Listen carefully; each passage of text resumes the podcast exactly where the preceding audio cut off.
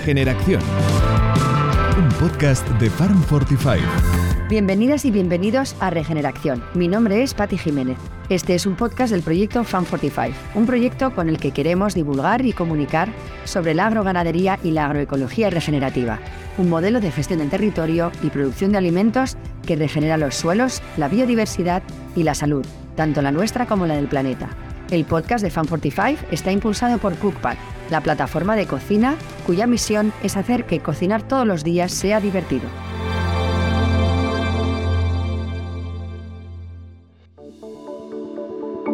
En este episodio nos acompaña Marc Gracia, nacido en el Guinardó, en la ciudad de Barcelona, quien desde pequeño siempre ha tenido mucho contacto con la naturaleza, el pueblo de sus abuelos, Camprodón y La Scala, este interés por la naturaleza le llevó a los 17 años a participar activamente en el grupo Natura Las Planas y posteriormente a ir a estudiar Ingeniería de Montes en Madrid. Cuando volvió, hizo la tesis en Ecología en el CREAF y estuvo más de 15 años trabajando en temas de gestión y conservación de bosques. La preocupación por los problemas de abandono de la actividad rural y su relación con la conservación del territorio es la que le llevará a introducirse en temas de manejo de pastos y agricultura regenerativa, que junto al bosque es el ámbito donde está trabajando en los últimos 10 años.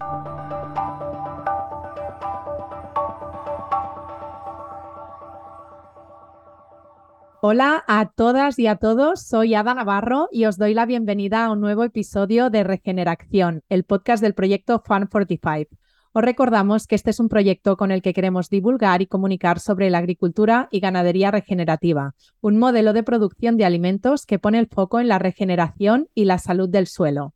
¿Qué tal, Patti? ¿Cómo estás? La verdad que encantada, contentas y luego feliz de tener a, nuestro invitado de hoy, que dejo que lo presentes tú, no quiero adelantar nada. Bienvenido, Marc, y muchísimas gracias por compartir este espacio y esta conversación con nosotras hoy. Hola, buenos días, buen día a todos. Pues hola, Marc, mira, nos gustaría que nos compartieras cómo y cuándo nace el proyecto de Planeses para poner contexto a todas las personas que, que conozcan por primera vez el proyecto.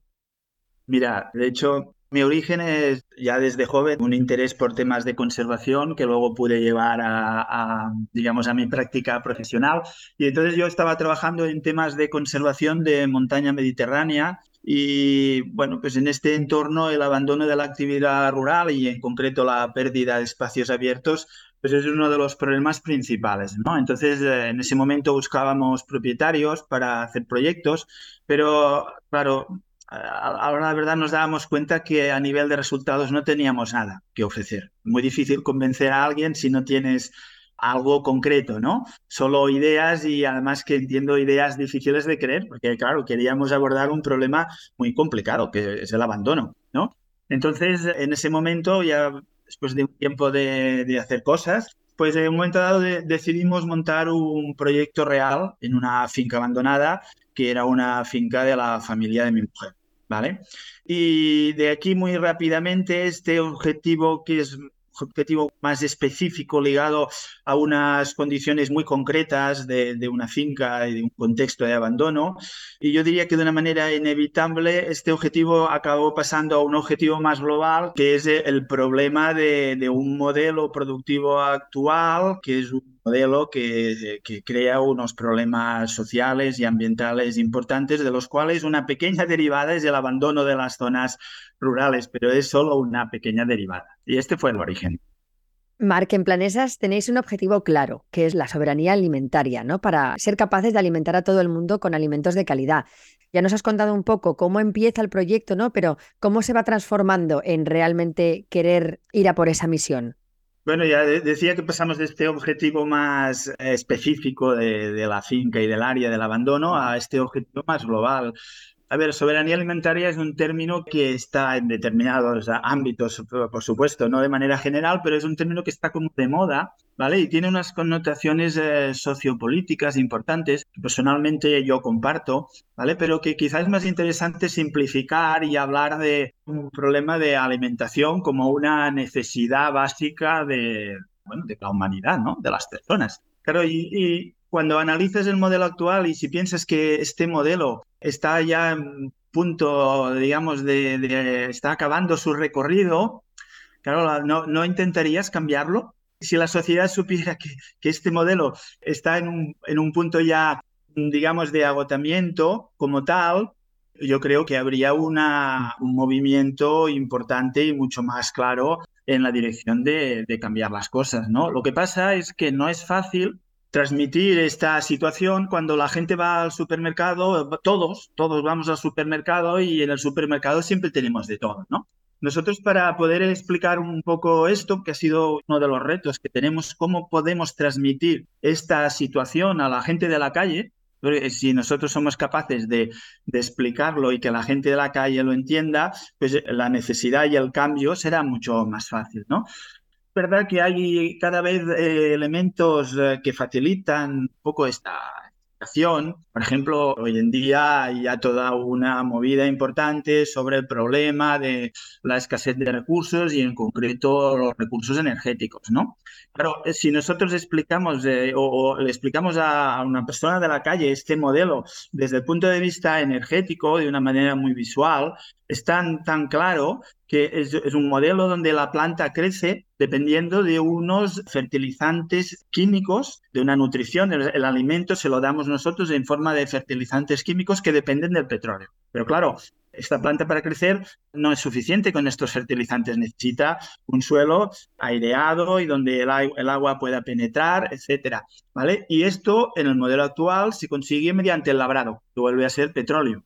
Y ahora ya esta planta que tiene las condiciones que hemos creado en el suelo y este alimento que le hemos dado, y nosotros queremos que esto que nos ha costado una energía lo aproveche nuestro cultivo, pues vamos a tener que eliminarle toda la competencia de esto que en el modelo actual se llama las malas hierbas para que todo este trabajo que estamos haciendo sea rentable y vaya dirigido a nuestro cultivo. Y esto lo volvemos a conseguir labrando con plásticos de cobertura, con herbicidas, que otra vez vuelve a ser petróleo. ¿vale? Ya tenemos nuestra planta que tiene sus recursos, que lo hemos conseguido, digamos, centrar en el crecimiento de nuestro cultivo, ¿vale? Y es una planta que crece muy bien.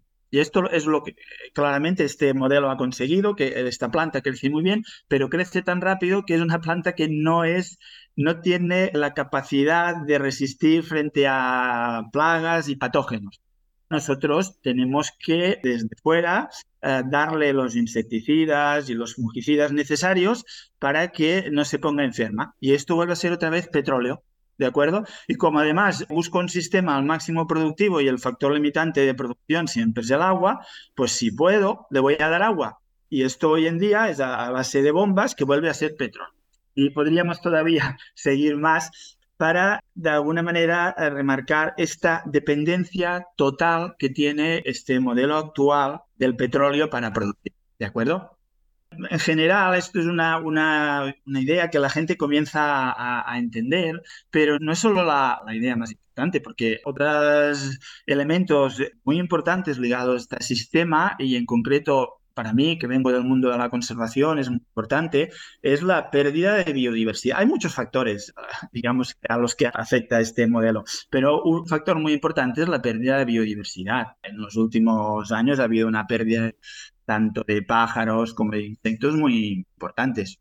Y esto, mm, fijaros que es, es, así de entrada, mm, hasta podríamos decir que es sorprendente, porque precisamente hay una pérdida de diversidad importante en un momento en que el sistema está requiriendo menos territorio.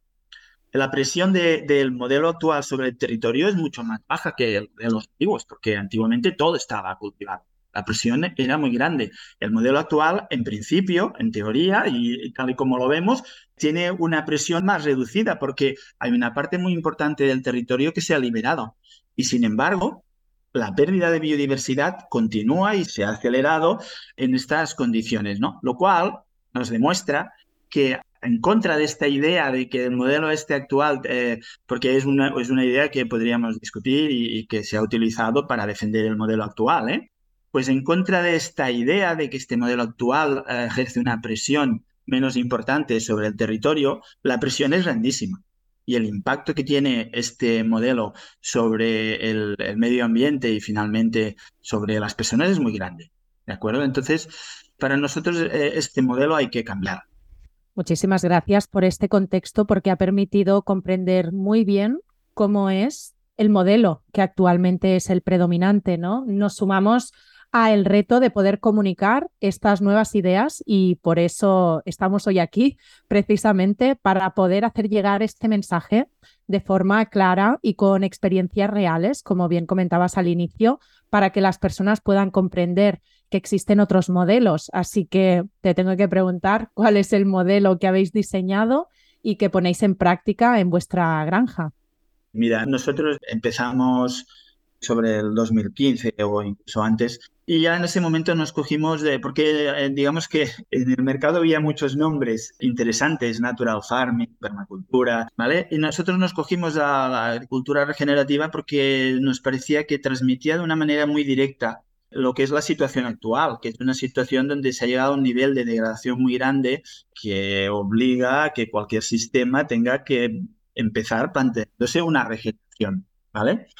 Dentro de este gran paraguas de la agricultura regenerativa hay diferentes maneras de trabajar, hay eh, elementos que visualmente son importantes y que son los que generalmente se conocen, que es no labranza, eh, cultivos de, cobertura, pero que en realidad por sí solos no, no, definen el modelo, ni necesariamente implican estar en ese modelo, ¿no? Mira, yo, ligándolo un poco con la pregunta anterior de, de la soberanía alimentaria, como decía antes, ahora que empieza a haber esta conciencia sobre la escasez de recursos, la idea de que vivimos en un planeta con recursos finitos, limitados, yo diría que lo que hacemos en Planesas es producir una producción importante en, cantidad e importante en calidad, con el añadido, que es lo que creo que diferencia de otras propuestas, por ejemplo, de la propuesta ecológica. Producir en cantidad y en calidad sin depender de los insumos externos. Y este es un punto crítico, ¿de acuerdo? Os pongo un ejemplo de nosotros hace, por ejemplo, cuatro años, cuando empezábamos a enseñar nuestro huerto, y nuestro huerto es, es, un huerto sin, que decimos, es un huerto sin labrar, es un huerto sin quitar malas hierbas, es un huerto sin abonos externos ni, ni estiércol, ni compost. Es un huerto que no utilizamos plásticos de cobertura. Es un, huerto donde hemos reducido la cantidad de agua necesaria, donde hemos reducido el trabajo necesario y que sin embargo produce grandes cantidades y de calidad. Claro, yo ahora lo pongo así todo junto y en plan casi diría provocador para el que sepa lo que es un huerto, porque la respuesta inmediata sería, bueno, pero esto que nos dices no es posible, pero si fuera posible todos nos pasaríamos a este modelo. Pero el hecho es que cuando nosotros empezábamos a explicar esto, la gente, yo creo que nos escuchaba así un poco como unos frikis, ¿no? O sea, pues qué interesante, eso está bien, pero ¿qué sentido tiene si yo, por ejemplo, que hago huerta ecológica, al final puedo poner una malla antihierba en el suelo, puedo añadir un estiércol de, de, animal, de la granja del vecino y puedo incluso eh, traer una serie de, de materiales compostados, ¿vale? No hace falta complicarse la vida y hacer estas cosas que nos están eh, explicando en planesas. Pero claro, es que no cuesta mucho hacer los números y enseguida podemos ver que si todos lo hacemos así, ¿de dónde vamos a sacar toda esa cantidad de estiércol? Que además, desde nuestro punto de vista, el estiércol tiene que ir al pasto. ¿Y dónde vamos a sacar todo ese compost que implica unas cantidades de material tremendo, con una energía súper grande que hace falta para conseguir este producto, que es un producto de un alto valor? Eso nosotros no lo vamos a, negar. Pero creemos que no, no, es viable un cambio de modelo con este tipo de, de insumos, ¿no? Y Claro, la pregunta es, pero eh, entonces, ¿esto cómo se puede hacer? Bueno, pues esto es lo que nosotros hemos trabajado en Planesas y lo que nosotros pienso que hemos conseguido unos resultados muy interesantes. De hecho, cuando nosotros ahora enseñamos el huerto, la gente ya es diferente. Claro, ya el precio del, del estiércol, el precio del compost es diferente. Insisto que ya no es un tema de precio, ¿eh? pero bueno, esto es lo que, eh, digamos, de una manera más rápida llega a la gente. Es un tema de disponibilidad. ¿De acuerdo? Y la gente no, nos dice cuando ven al huerto, bueno, pero aquí has echado mucho compost. Es que nosotros no hemos echado compost. Es que es la naturaleza, los propios procesos que nosotros activamos y favorecemos en el propio sistema al que crea ese compost. ¿De acuerdo? Bueno, es un poco lo que creo que en estos momentos parece que está motivando más a la gente. Los que no hayáis podido ir a ver esa huerta, no dejéis de hacerlo porque es cierto que todo lo que cuenta Marc, la verdad que verlo No te deja indiferente. Y Marc, te queríamos preguntar, los prados permanentes es uno de los elementos presentes en, e, ese diseño de la finca que nos estabas contando, ¿no? En el diseño del modelo que vosotros aplicáis. ¿Cuál es la importancia y la relevancia que tiene mantener esos prados permanentes? Claro, en realidad es quizá el elemento más característico. Realmente lo interesante es la integración de todos los elementos de árbol, arbusto, prado permanente, los animales, el bosque, ¿de acuerdo? Pero sí es verdad que el elemento que es presente, yo diría prácticamente en todos sitios, menos en el bosque, es precisamente el prado permanente, ¿no? Y fijaros que la idea de cultivos permanentes es una idea que pues, en estos momentos también está empezando a coger fuerza hay propuestas muy dirigidas a transformar y buscar eh, sistemas de producción con cultivos permanentes, incluso producción de cereal, de grano, con especies permanentes y con trabajos que hay institutos que, se dedican a, este objetivo. De entrada ya todos, árbol, arbusto y, y la pradera permanente te aportan un sistema radical mucho más potente. Y eso es un elemento que es fundamental cualquier otro sistema de producción con plantas anuales no puede llegar a ese nivel de sistema radical, potente, profundo, ¿de acuerdo? Pero es que además, respecto a los otros sistemas permanentes, árbol o el arbusto, el prado permanente nos da la posibilidad a nosotros de hacer un manejo de la parte aérea, de intentando buscar la máxima eficiencia, intentando buscar el óptimo en la producción de fotosíntesis, en el consumo de agua, etcétera, ¿no? Y además permitiéndonos adaptarnos a cambios en las condiciones. si viene un año muy seco y tienes complicaciones, claro, un, sistema de producción de arbóreo o arbustivo, de frutales, muy difícil de, adaptar, ¿no? He escuchado propuestas de eliminar la, la, floración, de hacer podas, pero todas son propuestas muy traumáticas. Con un prado permanente todo es muy fácil. Así que un sistema que, que, se puede gestionar de una manera muy, muy eficiente, muy, muy óptima, ¿no?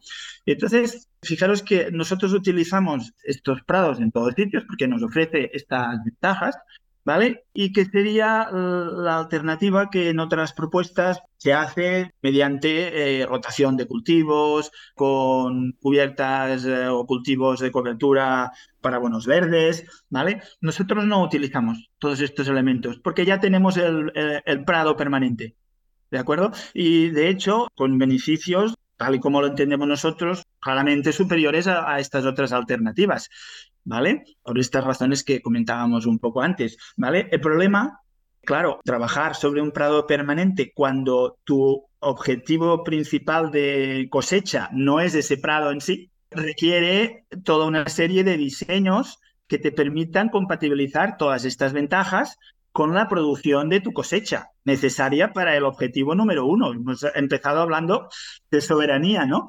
Y ahí es donde, donde está el reto. Cuando estás produciendo animales en pasto no hay ningún problema porque directamente ese, ese prado permanente es tu, tu sistema productivo, es donde vas a sacar tu cosecha. ¿vale? En, frutales también es eh, relativamente fácil de, gestionar y muchas veces combinando también con animales. Eh, donde puede haber ya más dificultades y hay sistemas, bueno, por ejemplo, en Huerta, nosotros hemos acabado haciendo un diseño que permite compatibilizar y sacar un beneficio muy, muy grande. La fertilidad de, de todo nuestro huerto viene precisamente de que está sobre un prado permanente, ¿de acuerdo? Pero claro, tenemos que gestionarlo y para eso necesitamos un diseño específico. Y eh, luego está todo el tema de, los cultivos extensivos y ahí nosotros todavía no, no nos hemos puesto, que estamos en, en, una finca relativamente pequeña y tampoco no tenemos un objetivo de cultivo extensivo importante, pero sí queremos hacer pruebas con, con propuestas como el pasture cropping, que vuelve a ser otra manera de combinar, aprovechar todos estos beneficios del prado permanente y superponer un cultivo temporal en, en este pasto, ¿no? Y son propuestas muy interesantes. Esto viene más bien de Australia, pero ya hay, gente que lo está practicando en muchos sitios. Y en concreto a mí me parece que es como más eh, interesante y como mínimo más fácil que estas otras propuestas que comentaba al principio, creo que tampoco son tan eficientes. Porque al final cuando produces un cereal, sea como sea, sea con un cereal perenne, sea con un cereal puesto encima de un pasto, la producción de ese cereal que tiene obligatoriamente, si no, no estaríamos produciendo cereal, tiene que llegar a la maduración del fruto y eso no es eficiente desde muchos puntos de vista, lo cual no quiere decir que no sea recomendable hacer un, cierto cultivo de cereal. No, no, nosotros no, no abogamos por prohibir el cultivo de cereal. Ahora, lo que sí que no tiene sentido es la situación actual donde los cultivos eh, anuales de cereal y de otros tipos de, de oleaginosas ocupan la mayor parte de nuestros cultivos y eso va ligado al modelo de producción ganadero en base a pienso y que solo se aguanta eh, en un contexto de combustible barato. Y el combustible no sea barato es que no se aguanta de ninguna manera. Esa es la gran esperanza que tenemos. Mientras el combustible sea barato, vamos a ir cada vez a peor. Totalmente, Marc. Además, nos estabas explicando el modelo el huerto nos has avanzado esta gestión de los prados permanentes para mejorar esa producción óptima de estos alimentos de calidad. ¿Podemos hablar de qué alimentos estáis produciendo en la granja y cómo nuestros oyentes pueden comprarlos? Es una producción muy variada y eso eh, es bueno desde el punto de vista del sistema agroecológico, del entorno, de la naturaleza, pero desde el punto de vista de manejo como empresa, digamos, eso tiene sus complicaciones. Hay que valorarlo todo, ¿no? Nosotros eh, tenemos una producción de huerta importante. Luego hay una producción, tenemos vaca de leche y carne, de, producción mixta, ¿vale? Donde se produce leche y, luego la carne mm, se produce mm, buey, animales de más de cuatro años, las vacas viejas, que es un producto, una carne muy diferente. Luego tenemos producción de, pollo y de conejo en pasto, los dos. El conejo es 100% pasto, igual que la vaca. El pollo no. El pollo es un elemento interesante eh, para el funcionamiento del sistema, sobre todo eh, al inicio de, un proyecto. En Planesas ha sido una pieza importante eh, en el momento que se inició el, el proyecto, pero decimos que en un momento dado mm, todos los animales, no en un momento dado, en cualquier momento todos los animales que nosotros tenemos en Planesas están integrados dentro de su sistema agroecológico, digamos, ¿no? Y dentro de ese sistema ellos hacen un trabajo, ¿vale? Y eso es importante porque no producimos, no, no tenemos animales solamente que para producir carne o leche para nosotros los animales no es simplemente un elemento que tenemos para conseguir eh, un producto, ya sea carne o sea leche, sino que son piezas importantes del funcionamiento del ecosistema en el que estamos trabajando y que para eso nosotros les tenemos que dar las condiciones necesarias para que puedan realizar ese trabajo. ¿Vale? Y entonces en concreto, los pollos, que es un elemento interesante y que nosotros al inicio del proyecto ha jugado un papel importante, tanto desde el punto de vista empresarial, porque puede dar un retorno económico rápido, como desde el punto de vista de regenerar una serie de espacios que teníamos inicialmente muy degradados. ¿no? ¿Por qué? Pues porque la alimentación principal del pollo, aunque lo tengas en un pasto, es en base a, a unos piensos que, caso de planesas, vienen de fuera pero que aunque, aunque nosotros estuviéramos produciendo nuestro pienso, no se está produciendo en el lugar donde están pollos y donde están haciendo este trabajo de regeneración, lo cual quiere decir una entrada de nutrientes y de carbono muy importante en el sitio donde tú estás criando los pollos. Pero si lo haces bien, y eso vamos a entrar en detalle, pero implica una serie de cosas, que implica que estén encima de un pasto, no encima de un descampado, y que se pueden resumir muy, muy rápidamente en mantener el movimiento, pues si lo haces bien, llega un momento que has regenerado, porque lo estás haciendo bien y los has puesto para eso. Pues ese era su trabajo. Claro, cuando ya lo has regenerado, ese pollo ya no está cumpliendo un trabajo. Entonces, ahí hay que buscarle su papel dentro del sistema, que es un sistema que cambia, ¿de acuerdo? Y por eso nosotros decimos, y ya sé que eso puede sonar un poco provocador, y lo decimos siempre con todo el cariño y la flexibilidad del mundo, que una granja de producción de pollos no puede cumplir los criterios que nosotros entendemos debe cumplir para ser regenerativa. Y aquí, claro, eh, simplemente fijaros que en el fondo desde el principio estamos hablando de un cambio, ¿no? Pero estamos hablando de, de solamente de una parte del cambio, que es la parte ligada al productor. Porque si este cambio no va acompañado de un cambio en la distribución y un cambio en el consumo, no, no va a ser posible.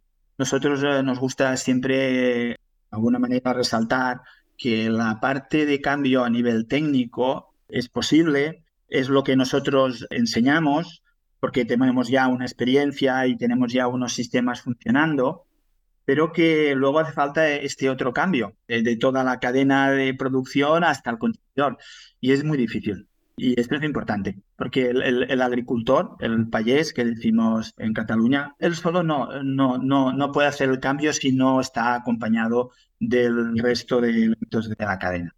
Marc, de alguna manera, me parece que la gente que te esté escuchando Supongo que estará como súper interesada en poder ver cómo es todo este trabajo que habéis ido desarrollando, todo lo que se pueda consultar sobre vuestro trabajo. Y eso me hace pensar en el proyecto Life Polyfarming, en el que habéis estado trabajando muchos años y donde desarrollasteis unos recursos educativos, divulgativos, unas tarjetas también de evaluación del ecosistema y ese manual del modelo agroalimentario regenerativo todo lo que sea acercar al público general los resultados de proyectos científicos, a mí me parece que son una joya y creo que es parte también de la responsabilidad de ese trabajo científico, ¿no? Entonces, cuéntanos cómo fue ese proceso, aprendizajes, experiencias de, de ese proyecto y me gustaría también añadir a esta pregunta, ¿cómo de importante crees tú que es elaborar o participar en proyectos científicos, generar esos datos científicos con los que poder hablar ese mismo lenguaje con diferentes modelos que trabajan en ese ámbito científico también, pues para poder mostrar de esa misma manera todos esos beneficios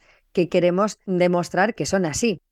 Mira, voy a ser un poco crítico con lo que has dicho y, en el fondo estoy de acuerdo, ¿eh? pero para quitarle un poco de, de trascendencia, porque en realidad si lo piensas un poco bien, todas las propuestas con todas sus variaciones de la agricultura regenerativa no vienen de, las universidades ni de la investigación, vienen eh, como resultado de la actividad de agricultores que delante de un problema no se han rendido y han trabajado para buscar sus, sus propias soluciones, ¿de acuerdo? Y eso yo creo que es una característica importante y, que hasta diría que define bastante bien eh, lo que es esta movida de la agricultura regenerativa.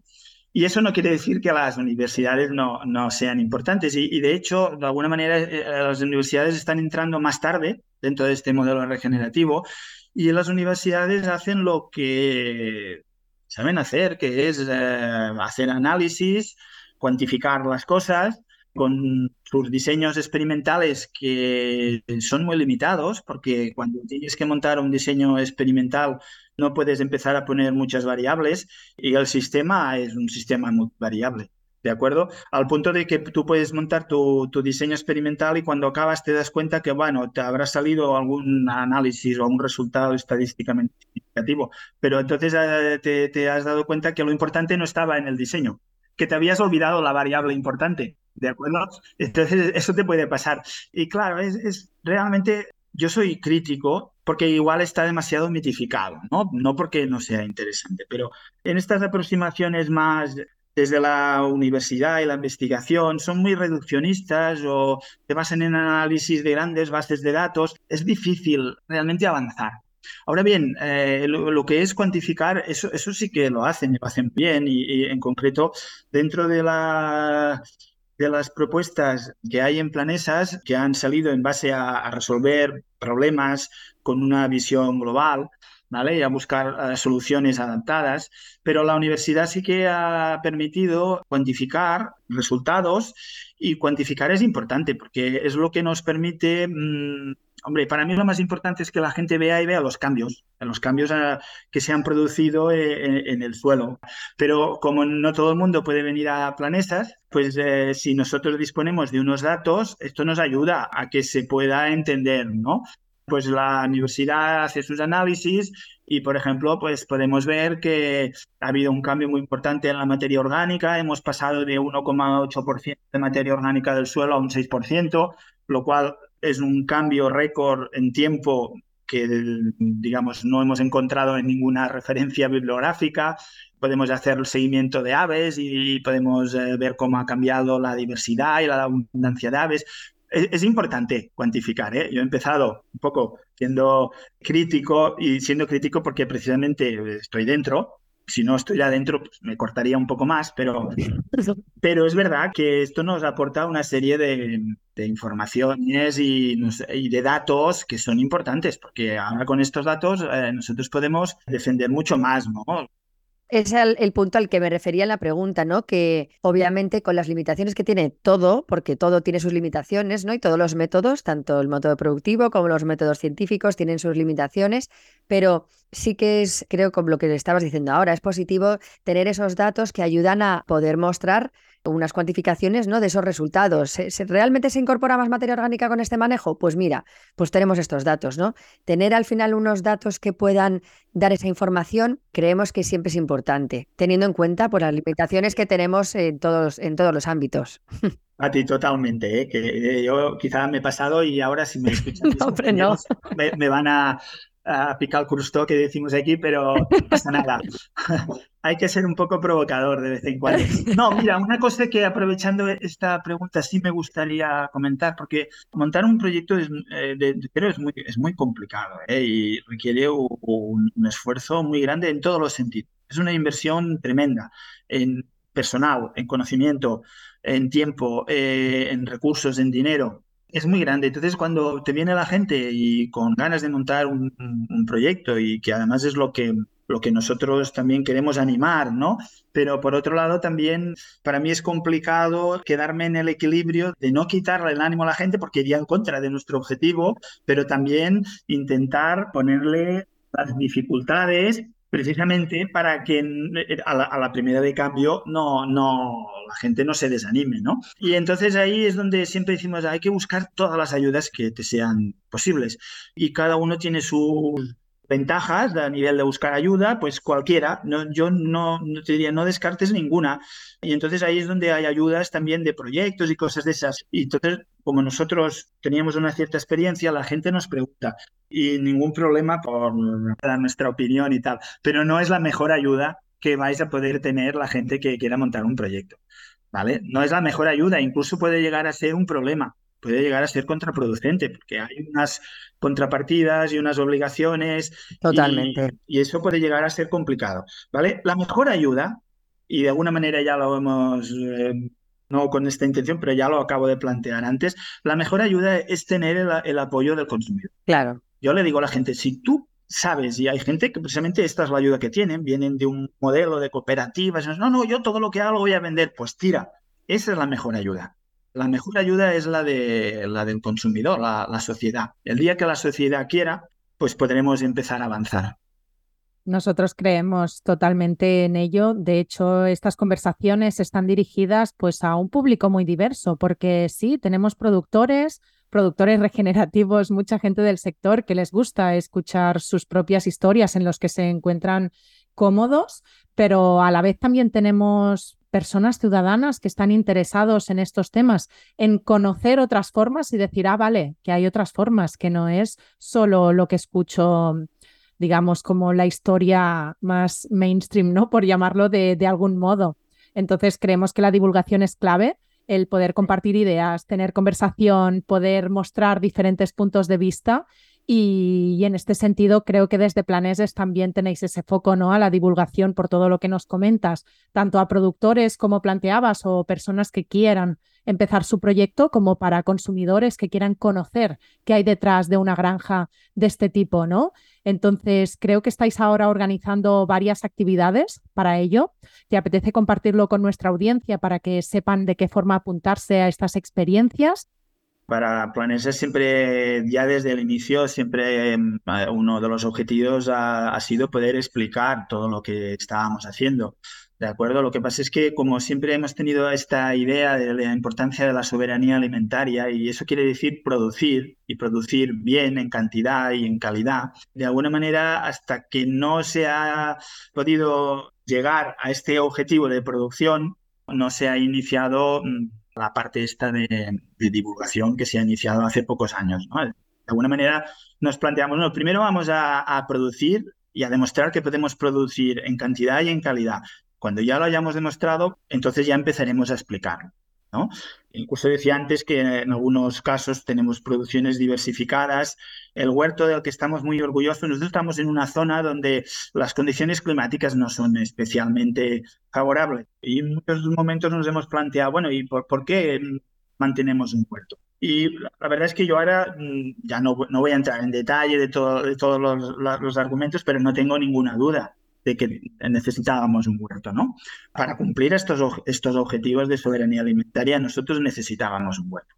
Pero en algunos momentos el argumento de mantener el huerto es decir, bueno, pero es un huerto que funciona muy bien, lo tenemos que mantener para poder enseñarlo, aunque económicamente a nosotros tampoco sea el elemento que más eh, nos aporta a nivel de proyecto, a nivel de empresa, ¿de acuerdo?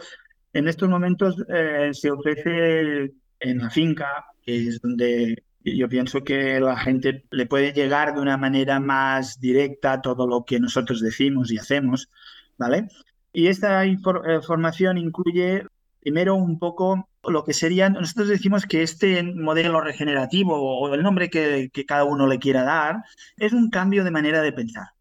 Y eso es muy importante. Es una manera diferente de entender, de analizar los problemas, de buscar soluciones pero eso que puedes llegar tranquilamente con el tiempo, nosotros hemos hecho un esfuerzo grande para intentar explicarlo y ayudar a hacer eh, este cambio de una manera más rápida y menos traumática, porque si no, pues muchas veces este cambio lo vas a acabar haciendo, pero a base de errores y a base de, de equivocarte, ¿no?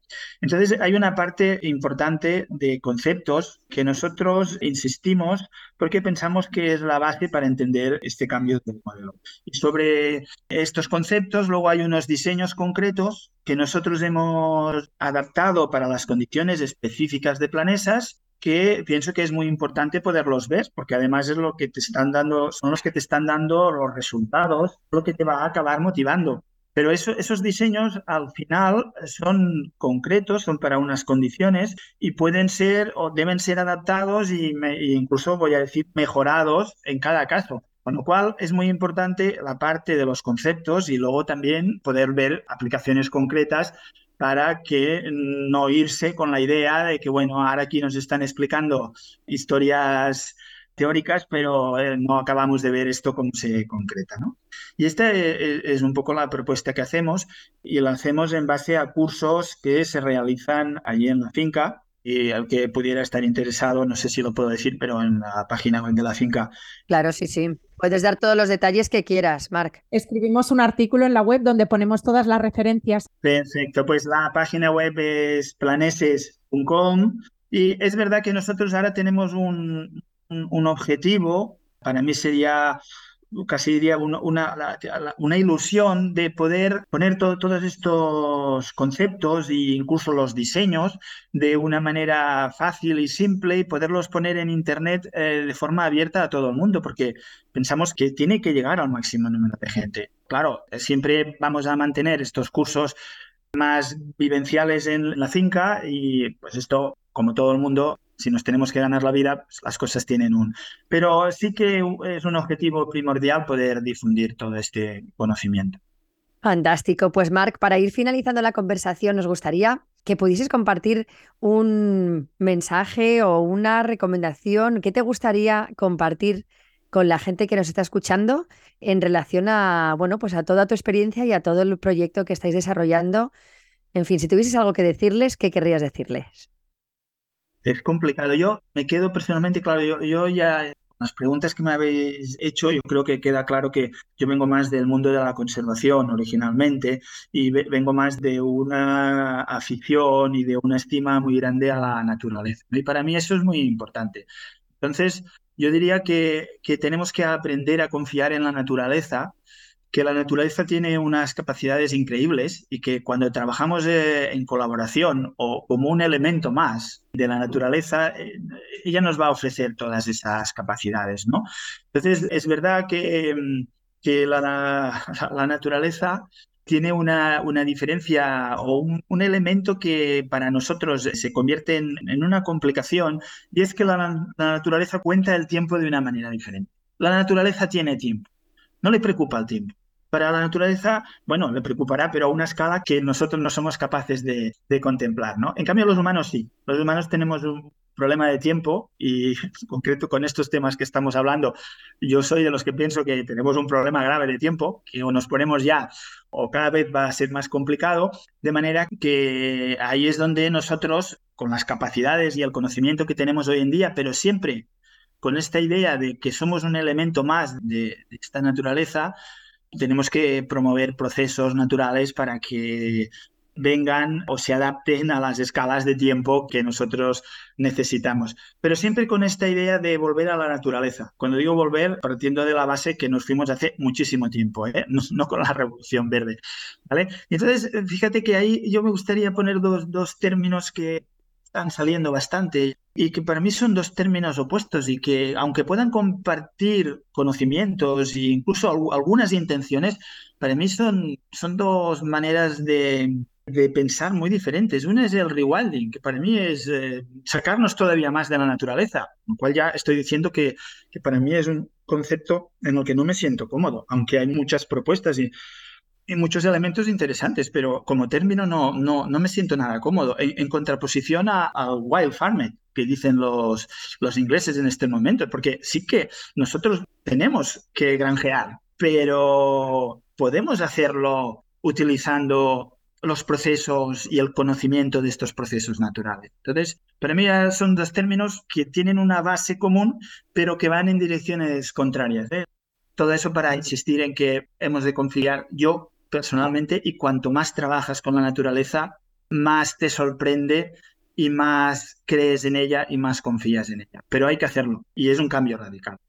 Marc, me encanta, me quedo con esa invitación a conectar con la naturaleza y con sus procesos naturales. Ha sido realmente un placer compartir contigo este episodio de Regeneración. Contigo también, Patti, que me he pasado hoy por aquí. un placer. Igualmente. Muchas gracias, Marc, de verdad, por la conversación en general y bueno, por tu trabajo en particular. O sea, sois referentes y me parece que, bueno, haberte tenido aquí ha sido un lujazo. Así que agradecerte un montón y nada, nos veremos pronto. Gracias a vosotros por invitarnos y a ver si es verdad, Pati. Claro que sí. Y a ti que estás al otro lado, te animo a compartir este podcast para que otras personas se inspiren con proyectos como Planeses. Además, también puedes proponernos temas que te gustaría que tratáramos en próximos capítulos. Puedes escribirnos a info fan45.io. Y no olvides suscribirte a nuestra newsletter para estar al día de todo lo que sucede en Fan45. Podéis entrar en la página fan45.io. Estamos organizando formaciones, talleres y demás actividades. Muchas gracias de parte de todo el equipo de Fan45 por escucharnos y hasta el próximo capítulo. Un podcast de Farm45. Suscríbete a nuestros canales de podcast en Spotify, Apple Podcast e iVoox. Síguenos en nuestras redes sociales, en Instagram y en Facebook, Farm45. Y también en nuestro canal de YouTube. Y no olvides visitar nuestra web farm45.io. Regeneración, un podcast de Farm45